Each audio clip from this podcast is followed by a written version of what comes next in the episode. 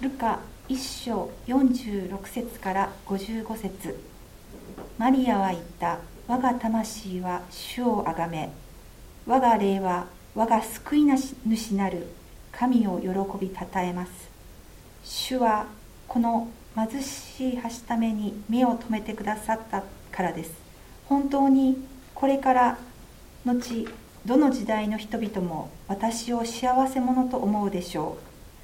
力ある方が私に大きなことをしてくださいました。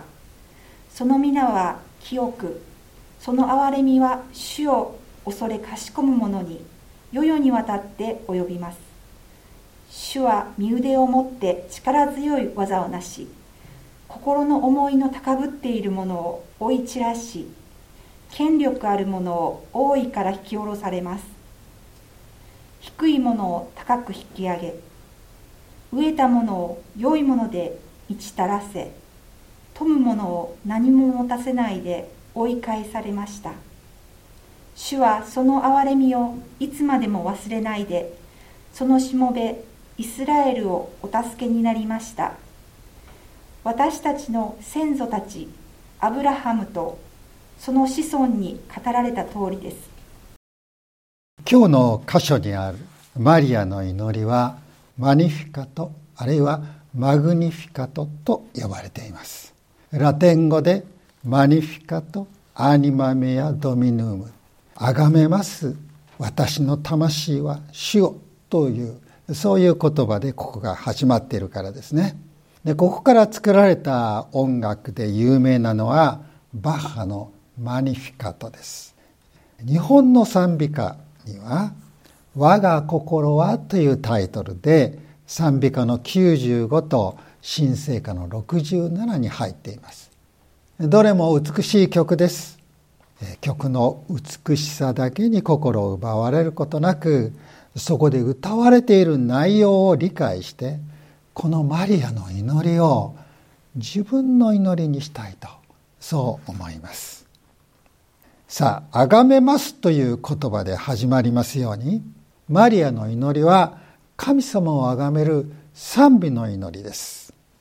で祈りには5つの要素があるとよく言われます。賛美、感謝、悔い改め、願い、そして取りなし。この5つです。で祈る時はこの順序で祈るのがいいかなと思うのです。とにかく祈りを賛美から始めてみる。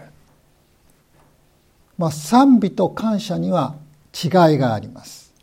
感謝というのは神様が私によくしてくださったこと。そのことを思って神様にありがとうございましたとお礼を言うこと。これが感謝です。しかし賛美は神様が私にいつもまあ良いことをしてくださるんですけれどももしそういうことがなかったとしても神様は神様です。神様は偉大なお方です。あらゆるものの作り主です。このお方に賛美を捧げるということです。さまざまな不幸や苦しみそういうものに見舞われて何感謝していいかわからない感謝できることなんか何もありませんよ。そう思える時であっても神様は変わりません。神様は変わることなく主権者であり栄光のうちにおられるわけですから愛と恵みに満ちておられるお方なんですから自分の状態がたとえどうであっても神様を神様として褒めたたえる。それが賛美です。でこのような賛美をした人にヨブという人がいます。ヨブは神様を信じる正しい人で神様の祝福をたくさん受け多くの子供たちと財産を与えられていました。また人々から尊敬もされていました。ところがその財産が全て奪われる子供たちも皆亡くなってしまうという不幸に見舞われるのです。でもヨブはこう言って神様を賛美しています。ヨブ記の一章の21節。私は裸で母の体から出てきた。また裸で私は賢に帰ろう。主は与え主は取られる主の皆は本べきかな自分にとって感謝なことがあろうがなかろうが神は常に褒めたたえられるべきお方であるそういう信仰をヨブは持っていましたでヨブはこの後彼自身が重い病気にかかりましてさらに大きな苦しみの中に投げ込まれます。彼は神様への信仰は決して捨てませんでした。その賛美の心をずっと保っていまして最後にはかつての祝福を取り戻すことになるんです。苦しみの中で予部を支えたのは神様を賛美する彼の信仰でした。またその賛美から彼に与えられたその力でした。これはよく賛美の力と言われますよね。多くの人がその体験を持っておりまたそれを語っています。私たちもそれを語ることができると思います。マリアはこのヨブのように神様から苦難を与えられたんじゃないんです。いや逆に救い主の母となるという幸いを与えられたんです。それでも未婚のマリアにとっては神の御子を産むということは大きなチャレンジでした。でそのことをすぐに幸いなことだと感謝する。それはすぐできなかっただろうと思うのですね。けれどもマリアは主を見上げました。ともかくも主を賛美しました。我が魂は主をあがめ我が霊は我が救い主なる神を喜びたたえます。そしてその賛美によって救い主の母とされたことの幸いを感謝することができるようになったのです。マリアは48節で「主はこの癒しい橋ために目を留めてくださったからです」本当にこれからのちどの時代の人々も私を幸せ者と思うでしょう。そう言って神様に感謝を捧げています。私たちも祈る時賛美から始めましょう。そうするとその後に感謝が続いてくるんでつながってくるんです。今朝目覚めることができました。今日も神様が私を生かしてくださっています。体に痛みがあるかもしれません。手足が弱っているかもしれません。でもこの唇は動きます。神様に祈ることができます。この目は見えます。神様が作られた麗しい世界を見ることができます。この耳は聞こえます。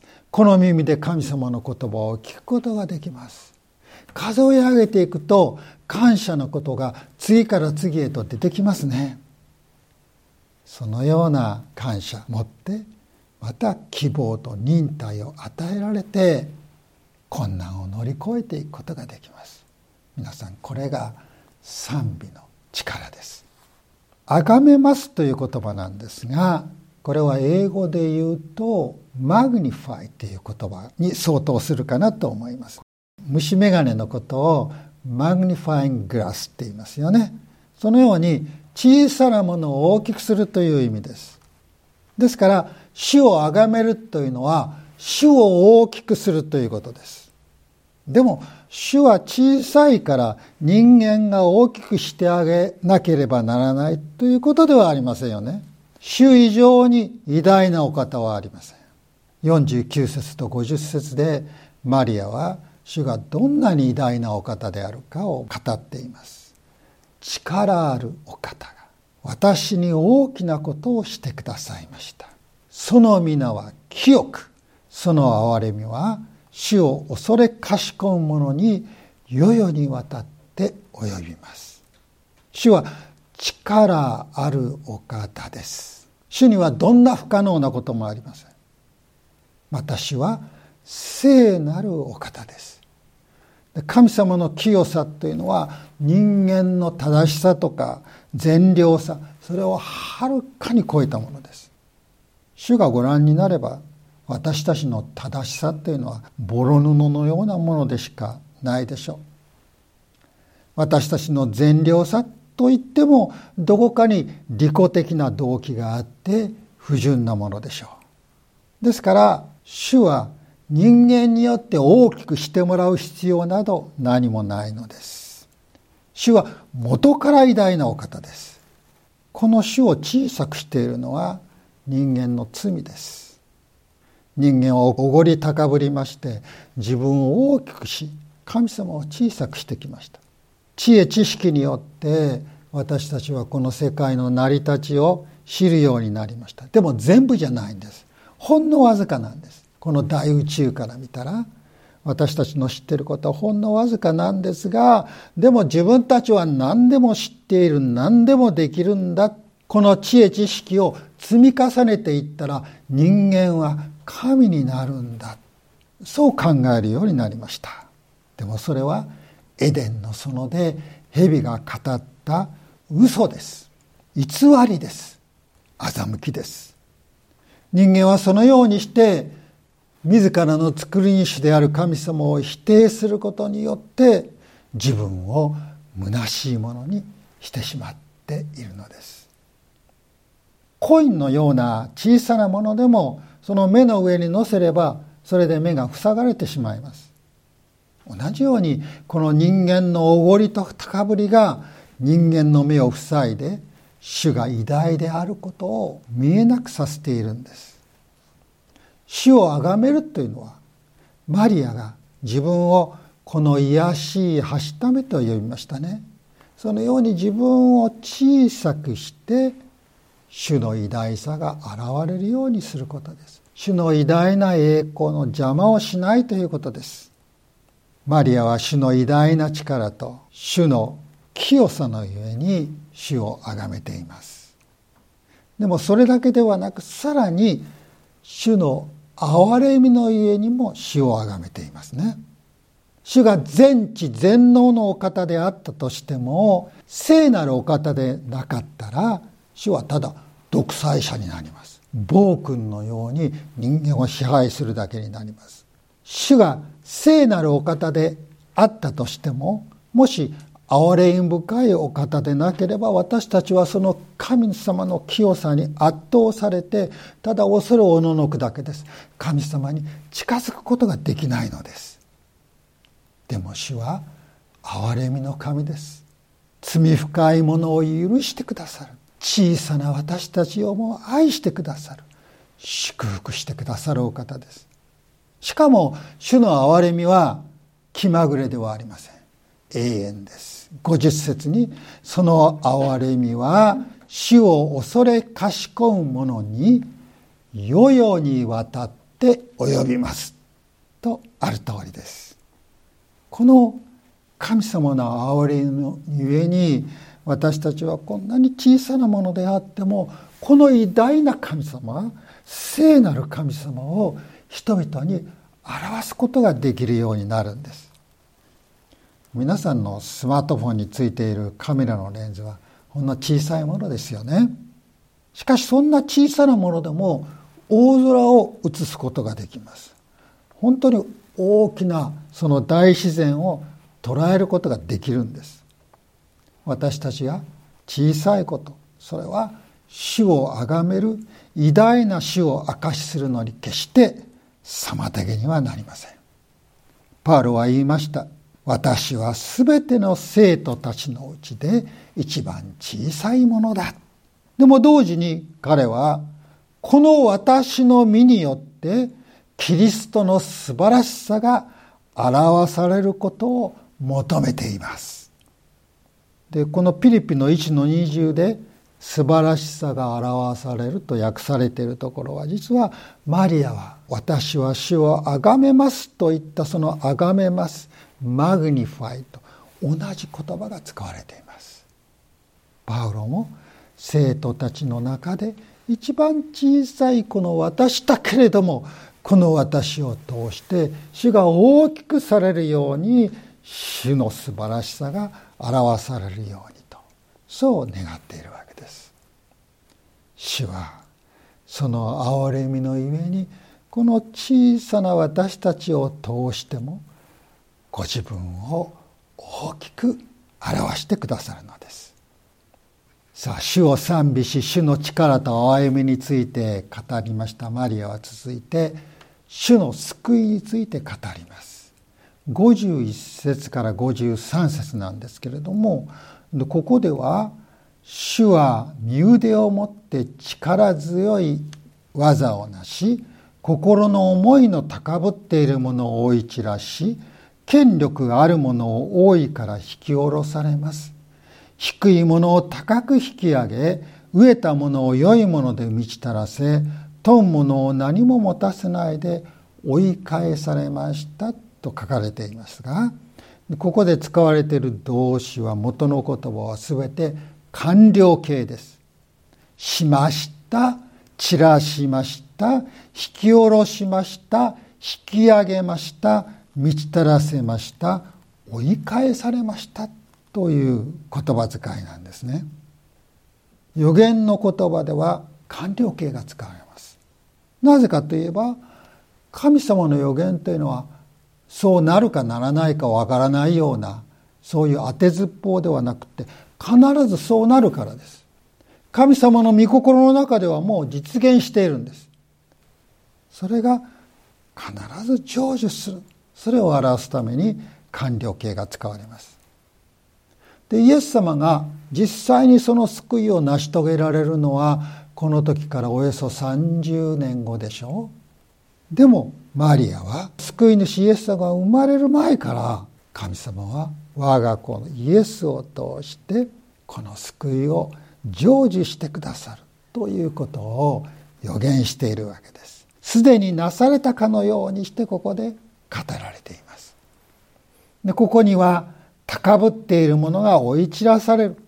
権力がある者が王座から引き下ろされる。その代わりに低い者が高く引き上げられる。富む者が無一文になり、飢えた者が満たされるとあります。権力の座に座って高ぶっていた者が裁かれる。彼らによって癒しめられ低められていた人々が高められるということが言われていますこの時のユダヤはローマの軍事力によって支配されていましたローマから税を吸い上げられていまして貧しくなっていました。救い主が来たらユダヤをローマの権力から解放してくれるんだと人々は願っていたのです。ところがどうでしょう。イエス様はこの世の権力者でも止めるものでもなく低く貧しい姿でおいでになりました。それによって低いものを高めるためです。貧しいものを満たすためです。糸高き神の御子が低くなられる。栄光に満ちたお方が貧しいものになってこの世にお生まれになった皆さんこれは神の愛の逆転です。イエス様のお誕生の中に逆転の救いがすでに現れています。イエス様は自分たちの描いている政治的軍事的な救い主ではなかった。人々はイエス様をキリストとして信じませんでした。受け入れませんでした。イエス様が罪の許し神の国の霊的なことを語るとイエス様から離れていったのです。主であるお方を低めました。栄光に富んだお方を貧しい者ののように扱いました。さらにこともあろうか正しいお方を罪に定めたのです。祝福に満ちたお方を呪いのき十字架にかけ命の死を殺したのです。